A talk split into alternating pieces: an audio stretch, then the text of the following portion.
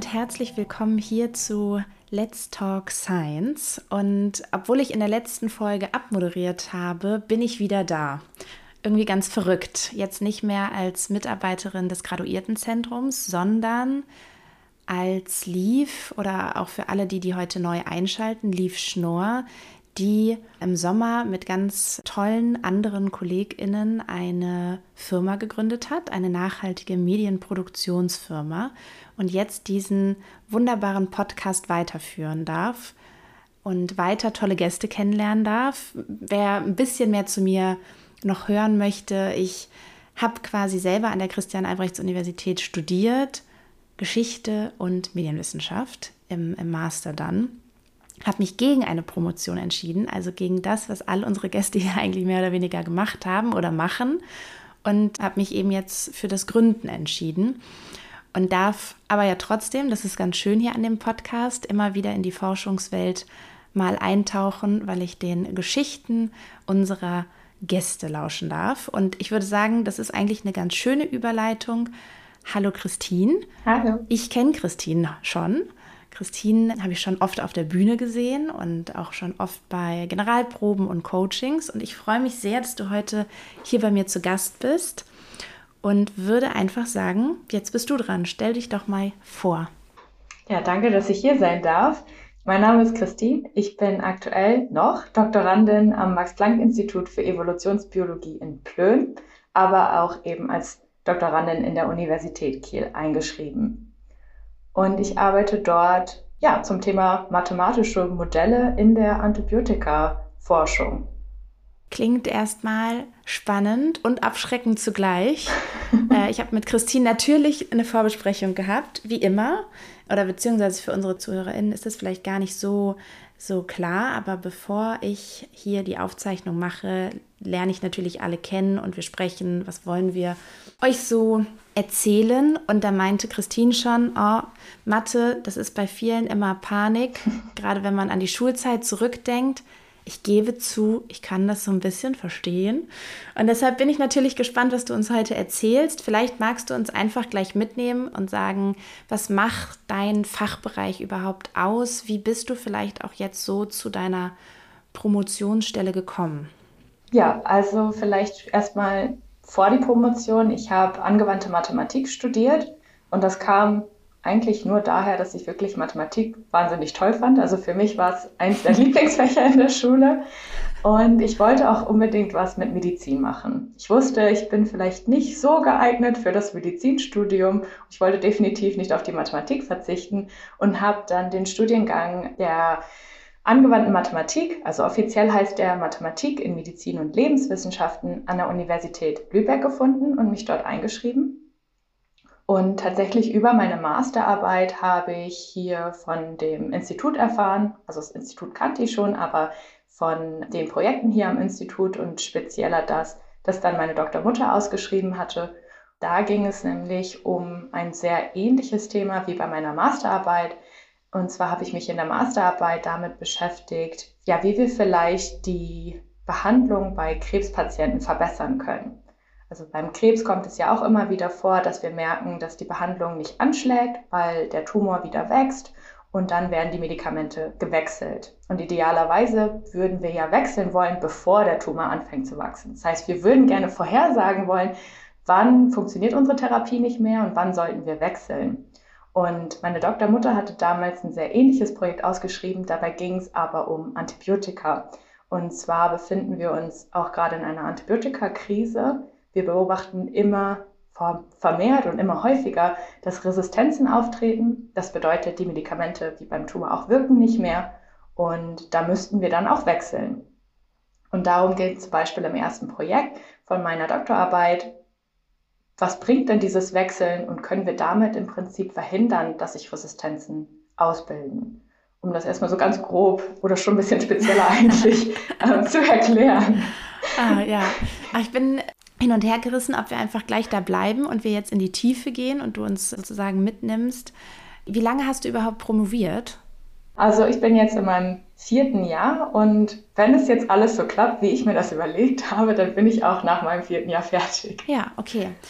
Wir haben auch hier ganz unterschiedliche Zeiten. Ich glaube, es gibt nicht so den Idealzeitraum. Es hängt total davon ab, was ist die Forschungsfrage, wie ist die Forschungsgruppe, die ganze Konstellation, vier Jahre also. Lass uns erstmal dabei bleiben, dass du Mathe so liebst, beziehungsweise das, was du dann auch studiert hast. Wo würdest du denn sagen, das sind einfach so genau die Sachen, die sind die dich so catchen. Das macht es für dich attraktiv. Also wenn ich mir jetzt vorstelle, es hören vielleicht nicht nur andere DoktorandInnen zu, sondern vielleicht auch StudentInnen. Was ist es, wo du sagst, oh ja, das ist einfach mega cool hier, hier zu promovieren? Also die Mathematik ist im Prinzip wie eine Sprache, die sehr logisch ist. Das heißt, wir stellen ja jetzt in meinem speziellen Fall biologische Systeme über Gleichungen dar und wir können das Ganze eben in mathematischen Formeln beschreiben. Und das Schöne ist, wenn ich jetzt zum Beispiel ein Experiment mache, dann kann ich etwas beobachten und möglicherweise ähm, weitere Analysen machen und das besser verstehen. Aber was die Mathematik uns erlaubt, ist das Ganze wirklich in die einzelnen Schritte zu zerlegen um wirklich den Einfluss dieser einzelnen Faktoren zu untersuchen. Das heißt, wir können sehr komplizierte Sachen auseinanderfriemeln und besser verstehen, wie die einen Einfluss auf dieses Gesamtsystem haben. Und ich denke, das ist das, was ich so liebe. Also man macht Beobachtungen und denkt sich, wie kann ich das bloß erklären? Und dann geht man in die Mathematik und auf einmal lässt sich das Ganze über diese wunderschön klare Sprache der Gleichung darstellen. Dadurch versteht man einzelne Aspekte einfach besser. Also ich kenne das bei mir, also ich, das ist natürlich absolut nicht vergleichbar, aber aus Matheunterricht, dass es schon auch sehr herausfordernd sein kann und dass nicht immer alles schnell gelöst ist, dass es auch manchmal ja, gewisse stimmt. Wege benötigt und gewisse Geduld. Aber ich würde sagen, wir starten nicht mit den Herausforderungen in deiner Forschung, sondern nimm uns doch gerne mal mit. Also vier Jahre, wir sind am Ende, das heißt, du hast deine Ergebnisse schreibst wahrscheinlich ganz fleißig, bist da aber wahrscheinlich auch schon sehr fortgeschritten. Wenn wir uns jetzt vorstellen, du könntest uns auf eine Schnellreise mitnehmen, durch die letzten vier Jahre mal hinweg, was waren so deine Erkenntnisse? Wie hast du auch geforscht? Am Anfang musste ich tatsächlich erstmal sehr viel lernen, mhm. weil wir zwar sehr viel im Studium machen und auch sehr viele mathematische Methoden kennenlernen, aber das bereitet einen eher darauf vor, wie man, sag ich mal, neue Methodiken kennenlernt. Also ich musste mich sehr viel mit Methodiken beschäftigen, die beschreiben, wie zum Beispiel Therapien im Körper modelliert werden können. Wenn wir ein Medikament geben, dann verteilt sich dieses Medikament im Körper und es wird auch vom Körper abgebaut. Und das sind natürlich wichtige Prozesse, die wir bei ja, Nachstellung ähm, solcher Behandlungen eben in Betracht ziehen müssen und zum Beispiel auch, wie dann bestimmte Medikamente auf die Bakterien wirken. Es ist ja nicht einfach so, wir geben das Medikament und das Bakterium ist tot, sondern da stecken sehr ja, komplizierte Prozesse hinter, die wir eben auch richtig modellieren müssen. Das heißt, am Anfang habe ich sehr viel über diese Modelle, nennen wir das, gelernt, wie wir bestimmte Prozesse äh, beschreiben können. In meiner Doktorarbeit hatte ich jetzt drei größere Forschungsprojekte, Eins ging um die sequentielle Antibiotikatherapie. Also vielleicht vorweg, ich beschäftige mich mit Multi-Drug-Treatments, also mit Behandlungen, in denen mehrere Antibiotika benutzt werden. Das macht das Ganze dann nochmal komplizierter. Mhm. Und zwar schauen wir uns zwei verschiedene Methodiken an, wie wir mehrere Antibiotika benutzen können. Einmal die sequentielle Therapie, in der wir bei der Behandlung des Patienten Antibiotika abwechseln. Das heißt, am ersten Tag geben wir das erste, am zweiten Tag das zweite und am dritten wechseln wir zurück. Und da ist unsere Frage, wie oft sollten wir tatsächlich wechseln? Und in dem zweiten größeren Projekt geht es um die Kombinationstherapie. Was passiert also, wenn wir Antibiotika gleichzeitig in den Körper geben? Wir fokussieren uns immer auf die Resistenzevolution. Wie können wir damit Resistenzevolution am besten verhindern? Wie müssen wir die Antibiotika wählen? Wie müssen wir die Therapie geben? Zum Beispiel die Konzentration. Und das dritte Projekt ist tatsächlich dann eine Erweiterung dieser sequentiellen Therapie. Da haben wir mit Kollegen an der Uni zusammengearbeitet und das nochmal auf einen spezielleren Fall angepasst, den sie da aktuell im Labor untersucht haben. Ja, also es ist so ein großer Überblick. Verstehe ich das richtig, dass ihr quasi nicht nur guckt, wie könnt ihr die fortgeschrittenen Resistenzen, die einfach durch zu schnelle Antibiotika quasi aufhalten, sondern auch, wie kann man in Zukunft Resistenzen komplett vermeiden? Genau, also die große Überlegung ist hier, durch diese Resistenzevolution gehen uns die Antibiotika aus. Also was wir natürlich machen können, ist neue Antibiotika für die Therapie zu benutzen, aber die Produktion oder die Entwicklung neuer Medikamente ist sehr langsam geworden. Und es ist auch sehr unattraktiv tatsächlich geworden, weil wenn neue Antibiotika gefunden oder entwickelt werden, die wirklich effizient sind, dann werden sie erstmal offen in den Schrank gestellt, so als die letzte Lösung. Und die Pharmafirmen verdienen da dann tatsächlich nicht so dran. Das heißt, das Interesse, neue Antibiotika zu entwickeln, ist tatsächlich auch runtergegangen. Und unser Ziel ist es, Methodiken zu entwickeln oder ja, Therapieformen besser zu verstehen, mit denen wir die aktuellen noch wirksamen Medikamente benutzen können, mhm. damit solche Resistenzen sich eben nicht entwickeln. Also das hast du richtig gesagt, wir wollen das verhindern, aber dadurch eben auch die Möglichkeit beibehalten, dass wir eben diese Vielfältigkeit der Antibiotika besitzen. Ja, ich habe in den letzten Jahren nicht nur für das Graduiertenzentrum Podcast gemacht, sondern ich mache auf jeden Fall einen anderen Podcast noch für den Verband der deutschen Elektroingenieurinnen, Elektrotechnikerinnen VDE. Und da habe ich immer die medizinische Seite zu Gast und Ingenieurinnen zu Gast. Und ich habe jetzt schon zwei, dreimal Folgen gehabt. Da ging es quasi genau darum, nur um Antibiotikaresistenzen und wie man damit umgeht und eher um Früherkennungsmechanismen im Krankenhaus. Was kann das für Keime, Bakterien, Viren, wie auch immer sein, damit man rechtzeitiger erkennt, welches Antibiotika gebe ich denn nun, bevor ich so einen Riesencocktail äh, gebe, damit irgendwie alles erstmal abgetötet ist, damit eben das in Zukunft nicht noch weiter entsteht. Also scheint da offensichtlich viel zu passieren und du, du bist ja nicht CAU, du bist ja MPI.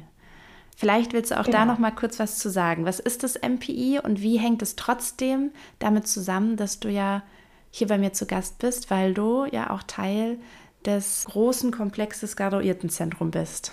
Ja, also das MPI steht ja für Max-Planck-Institut und wir sind hier in Plön, das hatte ich ja vorhin schon gesagt. Und zwar kann das MPI als Institut selbst den Grad eines Doktors nicht verleihen. Mhm. Das heißt, wir brauchen auch eine Universität, die ja, mit dem Institut zusammenarbeitet, um diesen Doktorgrad zu verleihen ja, also außer diesem Aspekt gibt es viele Forschungsgruppen und auch Abteilungen in der Uni, die mit uns zusammenarbeiten. Das heißt, es gibt sehr viele Kollaborationen zwischen dem Max-Planck-Institut und der Uni. Und tatsächlich ist unsere Graduiertenschule auch nicht nur hier am Institut, sondern es gibt auch Doktoranden und Doktorandinnen an der Uni und auch am Geomar in Kiel, die Teil unserer Graduiertenschule sind. Und würdest du sagen, also ich habe jetzt auch da schon ein paar Unterschiede kennengelernt, Leute, die beispielsweise bei Fraunhofer promovieren oder dann arbeiten, sind deutlich praxisnah, arbeiten schon viel eher mit der Industrie zusammen, weil es da noch mehr darum geht, auch Produkte zu erstellen. Wie ist das bei euch? Ist das bei euch nicht so? Seid ihr auch eher quasi theoriebasiert, was das Fraunhofer Institut auch hat, so nicht? Oder habt ihr da eine bestimmte Ausrichtung? Also ähm, ja, grob unsere Ausrichtung ist Evolutionsbiologie und wir sind ein Institut, das Grundlagenforschung macht. Wir haben drei verschiedene Abteilungen, beziehungsweise das ändert sich bald alles. ich weiß gar nicht, ob es noch offiziell drei Abteilungen sind. Einer unserer Direktoren ist nämlich gerade in den Ruhestand gegangen und es sind zwei weitere Abteilungen geplant. Aber im Großen und Ganzen machen wir Grundlagenforschung im Bereich der Evolutionsbiologie. Mhm. Und ich bin hier in der Abteilung für die theoretische Biologie und wir arbeiten nicht mit der Industrie zusammen. Das heißt, also wir machen wirklich nur unsere theoretische Forschung hier am Institut oder in Kollaboration mit anderen Forschungsgruppen an anderen Instituten, an anderen Universitäten. Das heißt, also es ist wahrscheinlich nicht so wie bei Fraunhofer, dass wir dort einen direkten Zugang zur Industrie haben. Ich weiß nicht, ob das vielleicht in anderen Abteilungen ähm, der ist. Fall ja. sein kann. Bei uns in der Theorie nicht. Ja. Jetzt interessiert mich irgendwie doch noch mal brennend nach deinem Studium. Also du hast in, in Lübeck studiert. Wir haben ja hier verschiedene Wege quasi schon in die Promotion kennengelernt. Man ist über die Uni angestellt, eine Stelle wird ausgeschrieben, das wird das MPI wahrscheinlich auch machen man ist promotionsgefördert, ja doch, stipendiumsgefördert. So, also die Promotionsstelle mhm. gibt es eigentlich nur aufgrund des Stipendiums. Man ist also nicht an der Uni angestellt, sondern das Ganze funktioniert so. Und mit Verena hatten wir jetzt auch das erste Mal eine Doktorandin zu Gast, die weder das eine noch das andere, das heißt, sie finanziert sich komplett durch normale äh, berufliche Tätigkeit und hat quasi keine Anstellung, sondern promoviert irgendwie frei. Also da habe ich auch äh, großen Respekt vor. Wie bist du an deine Stelle gekommen? Gab es da schon in Lübeck quasi Verbindungen, dass du wusstest, okay, da kann ich auch gut zum MPI? Oft ist es ja, dass gerade in dem Alter viele noch gar nicht so unbedingt wissen, wo kann ich denn hingehen, wo promoviere ich denn dann am Ende? Mhm. Ja, das kann ich total nachvollziehen, weil bei mir war es auch so, ich hatte die Idee, ich würde gern promovieren, weil ich gerne in die Wissenschaft gehen möchte und das ist eben der Türöffner. Aber so eine wirkliche Vorstellung davon, was das alles mit sich bringt, aber auch generell, wie es ist, in der Wissenschaft zu arbeiten, hatte ich nicht. Mhm. Es gibt bei uns an der Uni schon den, die Verbindung zum Institut, also gerade äh, auch zur Theorieabteilung. Unser Abteilungsleiter hält eine Vorlesung an der Lübecker Uni, die habe ich tatsächlich damals gar nicht besucht. Also ich selbst hatte den Zugang nicht, sondern das kam wirklich über meine Masterbetreuerin, die meine Doktormutter, also meine jetzige Doktormutter kannte mhm. und wusste, dass sie eine Stelle ausgeschrieben hat. Und zwar war die Stelle über die Graduiertenschule ausgeschrieben. Also als ich mich beworben habe, war es tatsächlich so, dass die Graduiertenschule sagt, okay, wir haben dieses Jahr, ich weiß nicht, wie viele Stellen. Und die Fakultät, also alle Fakultätsmitglieder können Projektvorschläge machen und man bewirbt sich dann im Prinzip auf eine Stelle in dieser Graduiertenschule kann aber schon angeben vorher, an welchen Projekten man interessiert ist. Man wird dann aber über die Graduiertenschule angenommen. Das heißt, es ist jetzt nicht so, nur dass meine Doktormutter mich gut findet, sage ich mal, dass sie mir die Stelle anbieten kann, sondern das wurde von einer Fakultät entschieden und es war tatsächlich ein sehr aufwendiges Bewerbungsverfahren. Es gibt aber auch die Fälle, dass die Betreuer hier äh, ihre eigenen Forschungsgelder zur Verfügung haben und Stellen separat ausschreiben. Also nicht alle Stellen werden tatsächlich über die Graduiertenschule ausgeschrieben. Und bei mir war es damals auch so, dass mich meine Doktormutter eingeladen hat, das Institut kennenzulernen und hier einen Vortrag zu halten und dann vorgeschlagen hat, dass ich mich auf die Stelle in der Graduiertenschule bewerben soll, sie aber auch alternative Finanzierungsmöglichkeiten hätte, falls ich die Stelle über die Graduiertenschule nicht bekommen habe. Mhm. Okay. Ja, nicht schlecht. Kann man ja auch noch mal im Nachhinein gratulieren, dass es dann aber so, so gut lief. Okay, ich glaube, jetzt ist auch so für all unsere ZuhörerInnen klar, du sitzt in Plön. Wie bist du da hingekommen? Lass uns doch noch mal wieder zurück zu deiner Forschung gehen, weil die haben wir so, so mhm. schon so ein bisschen touchiert, aber wir sind noch gar nicht so richtig in die Tiefe gegangen. Also auch da, wir haben hier von Stunden in der Bibliothek sitzen, über im Labor irgendwie gewisse Experimente, Versuche machen, über nur am Rechner sitzen, auch schon alles Mögliche gehabt oder ganz viel mit Leuten sprechen und dadurch mhm. Feldversuche machen, wie ist es bei dir? Was hast du jetzt die letzten vier Jahre? Okay, das erste Jahr haben wir, würde ich sagen, grob abgesteckt. Da hast du erstmal auch viel gelernt und geschaut, wie kannst du überhaupt deine Forschungsfrage angehen. Dann hast du insgesamt drei Projekte mitbegleitet in deiner Promotionszeit. Was hast du denn gemacht? Wie kann man uns das vorstellen? Ja, also der Hauptteil ist tatsächlich am Computer sitzen. Mhm. Natürlich mit verschiedenen Aufgaben, viel lesen am Computer, viel Programmieren tatsächlich. Also ich weiß nicht, ob das immer direkt klar ist, wenn man Mathematik hört. Natürlich auch viel ausrechnen auf Blatt und Papier. Aber diese Modelle, mit denen wir arbeiten, werden sehr schnell kompliziert und lassen sich leider mit Stift und Papier nicht immer lösen. Und dann muss das Ganze eben vom Rechner gelöst werden.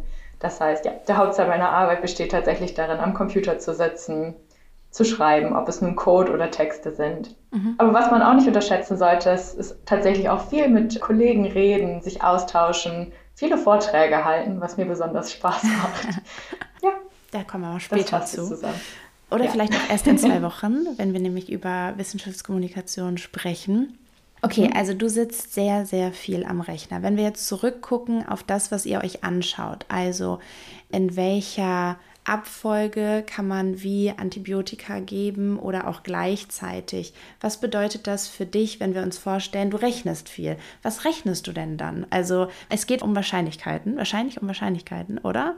Unter anderem, ja. Wie gehst du quasi dran? Welches Puzzleteil steuerst du dem Gesamt, also es ist ja auch bei dir, gehe ich mal davon aus, es ist ja häufiger im naturwissenschaftlichen MINT-Bereich so, dass ihr in einer größeren Gruppe forscht. Das heißt, es gibt verschiedene Leute, die verschiedene mhm. Puzzleteile mit dazu steuern und das ergibt irgendwann die Lösung fürs große Ganze, wobei man da ja auch sagen muss, die Lösung bedeutet die neue Frage. Aber welches Puzzleteil steuerst du sozusagen dazu? Also grundsätzlich Würde ich sagen, die Idee hinter unserer Forschung ist es, Experimente, die im Labor durchgeführt werden, mhm. zu erweitern, um im Endeffekt ja, neue Experimente zu motivieren, aber auch langsam diesen Schritt in die Klinik, diese Lücke zur Klinik zu schließen. Oft ist es so, dass wir bestimmte ja, Voraussetzungen im Labor haben, dass wir bestimmte Gegebenheiten haben, die natürlich nicht unserem Patienten entsprechen. Und mit Hilfe der mathematischen Modellierung können wir so einen kleinen Schritt weitergehen. Das heißt, wir könnten uns diese Was wäre wenn Fragen stellen. Was wäre, wenn unsere Umgebung ein bisschen mehr dem Patienten mhm. entspricht? Zum Beispiel macht unser erstes Projekt im Prinzip genau das. Und zwar wurden schon mehrere Versuche durchgeführt, die die Frage adressieren, wie schnell sollten wir Antibiotika wechseln, um möglichst gut die Resistenzevolution zu verhindern. Und im Labor wurde festgestellt, dass wir möglichst schnell wechseln sollten. Was ja vielleicht dann auch für den Krankenhausalltag gar nicht so praktisch ist, weil wir sagen, okay, du musst jetzt alle zwei Stunden ein Medikament nehmen, aber alle vier Stunden wechselst du oder irgendwie so.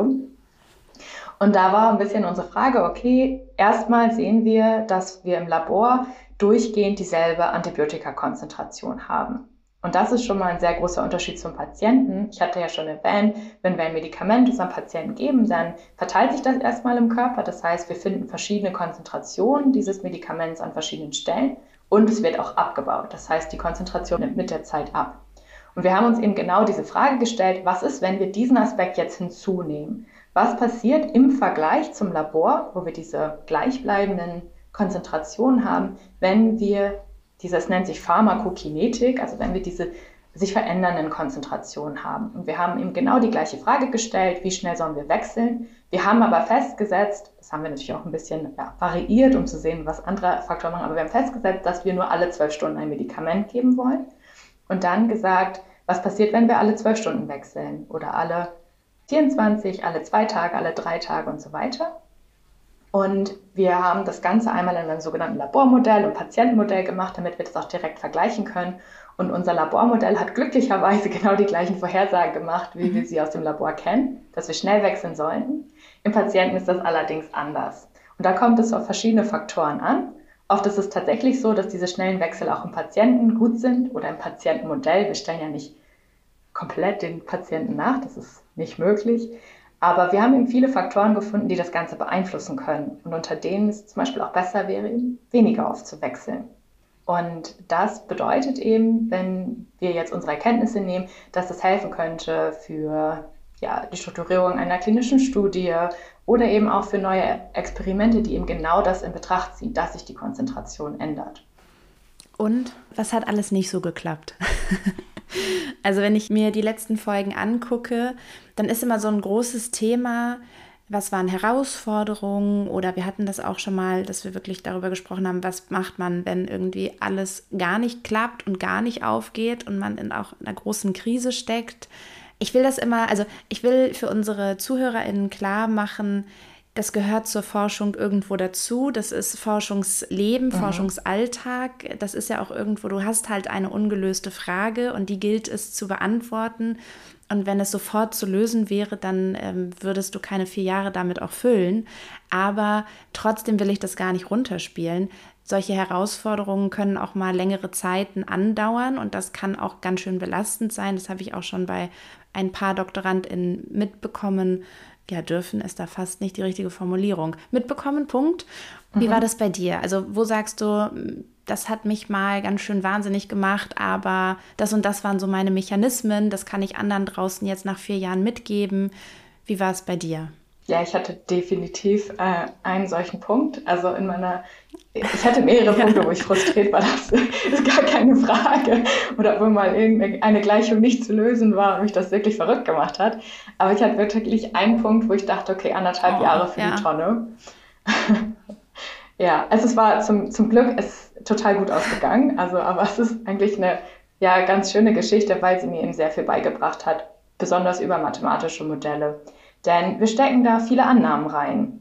Nicht nur basierend darauf, wie wir das Ganze aufbauen, dass wir zum Beispiel sagen, okay, es gibt verschiedene Ereignisse, die passieren können. Das Bakterium kann sich teilen, dadurch wächst es, es kann absterben, einfach so oder durch das Antibiotikum. Und nicht nur eben bei der Auswahl dieser Ereignisse, die wir dann mit aufnehmen, sondern auch bei den Raten, die wir dafür auswählen, machen wir Annahmen. Und ganz oft ist es so, dass wir haben jetzt nicht direkt den Zugang zum Labor, wir können jetzt nicht hingehen und sagen, wir messen jetzt mal, wie oft sich die Bakterien teilen, aber das wurde natürlich mhm. bereits gemacht. Und dann geht man in die Literatur und sucht sich dafür Werte raus. Und das habe ich auch gemacht. Ich habe mir eben gerade, es geht um diese Teilungsrate, also wie schnell wachsen die Bakterien, habe ich mir einen Wert rausgesucht. Und wir hatten das Manuskript fertig, das war sogar schon eingereicht bei einem Journal. Und ich hatte genau an dem Tag, habe ich die Kommentare zurückbekommen von den Reviewern. Also wir reichen ja solche Manuskripte immer ein und die werden dann von anderen Wissenschaftlern begutachtet und die geben dann ihr Feedback dazu. Und ich hatte diese Kommentare bekommen und die waren echt gut und ich habe mich super gefreut am Morgen, als ich dann die E-Mail gesehen habe und am Nachmittag hatte ich mich mit einer Kollegin unterhalten und ihr eben genau über diese Parameterwerte erzählt und sie wollte die gerne haben für ihre eigene Forschung. Und dann hatte ich ihr nochmal das, das ja, das Manuskript ausgedruckt, wo ich das gefunden habe und wollte ihr die nochmal markieren und sehe, das ist nicht der Wert, den ich benutzt habe. Und ich habe total erstmal eigentlich gar nicht Panik bekommen, weil ich dachte, es ist ja nur ein Wert, das verändert nicht so viel. Und zwar hatte ich einen zehnfach kleineren Wert genommen. Ich habe einen Tippfehler gemacht. Also anstatt 0,8 habe ich 0,08 ja. genommen. Was bedeutet in meinem Modell, dass sich die Bakterien sehr viel seltener teilen. Also anstatt, dass sie sich alle 40 Minuten teilen, was der eigentliche Wert gewesen wäre, haben sie sich nur alle acht Stunden geteilt bei mir im Modell. Und ich dachte mir erst, das macht jetzt nicht so einen Unterschied, habe dann ja, erstmal alles nochmal neu durchlaufen lassen. Das war ein sehr komplexes Modell. Das heißt, es hat tatsächlich ein, zwei Tage gedauert, bis ich die Ergebnisse bekommen habe. Und alle Ergebnisse, die ich gefunden habe, Nein. waren weg. Ich habe total Panik bekommen. Ich habe das meiner Doktormutter erzählt. Ich habe ehrlich gesagt sehr viel Zeit damit verbracht, einfach zu weinen, weil ich so frustriert war. Ja, und wir wussten erstmal nicht, was wir machen sollen weil all diese schönen ähm, Unterschiede, die ich in meinem Patientenmodell im Vergleich zum Labormodell gefunden habe, waren weg durch diesen eigentlich richtigen Parameter, den ich eigentlich nehmen wollte. Aber dann haben wir dem Ganzen ein bisschen Zeit gegeben und ein bisschen drüber nachgedacht und uns überlegt, naja, diese Werte, die wir finden, hängen von Laborexperimenten ab. Und während dieser Laborexperimente geben wir den Bakterien oft optimale Wachstumsbedingungen, geben ihnen ganz viele Nährstoffe, dass sie sich mhm. möglichst oft teilen können. Und das muss im Körper natürlich nicht der Fall sein. Also es kann sein, dass sie in bestimmten Regionen sind, die einfach nährstoffarmer sind oder dass sie aus anderen Gründen nicht wachsen können. Und es ist ziemlich schwierig im Menschen wirklich das zu beobachten, wie schnell sich die Bakterien teilen. Oder es ist nicht nur schwierig, es ist eigentlich nicht möglich. Aber es gibt einzelne Tierversuche, die sich das Ganze angeschaut haben. Und da haben wir auch eins gefunden, wo wir sagen, okay, die Methodiken klingen sehr gut und das klingt sehr plausibel, was sie gemacht haben. Und sie haben exakt den Wert herausgefunden, den ich versehentlich benutzt habe. Also es war für mich total der Glücksgriff, weil ich nämlich dann, weil ich dann argumentieren konnte, warum ich diesen Wert benutzt habe. Aber also ja. es war jetzt wirklich Glück. Aber in dem Fall hat es dann dazu geführt, dass wir total coole Ergebnisse bekommen haben. Also wir haben dann die andere Rate auch mit reingenommen und sagen, wir schauen uns einmal schnell und langsam wachsende Bakterien an. Und das hatte sich bisher so noch keiner angeguckt zumindest im, im Bereich der sequenziellen Therapie nicht. Und von daher hat, würde ich sagen, hat dieser Fehler unser Paper besser gemacht. Es hat dann natürlich nochmal sehr viel Arbeit gekostet. Wir mussten das mit dem Journal, wo wir eingereicht haben, und mit den Reviewern kommunizieren. Aber im Endeffekt, ja, würde ich sagen, das Paper ist dadurch besser geworden. Es hätte natürlich auch komplett schief gehen können. Auf der anderen Seite, es ist eben eine Annahme, die wir machen.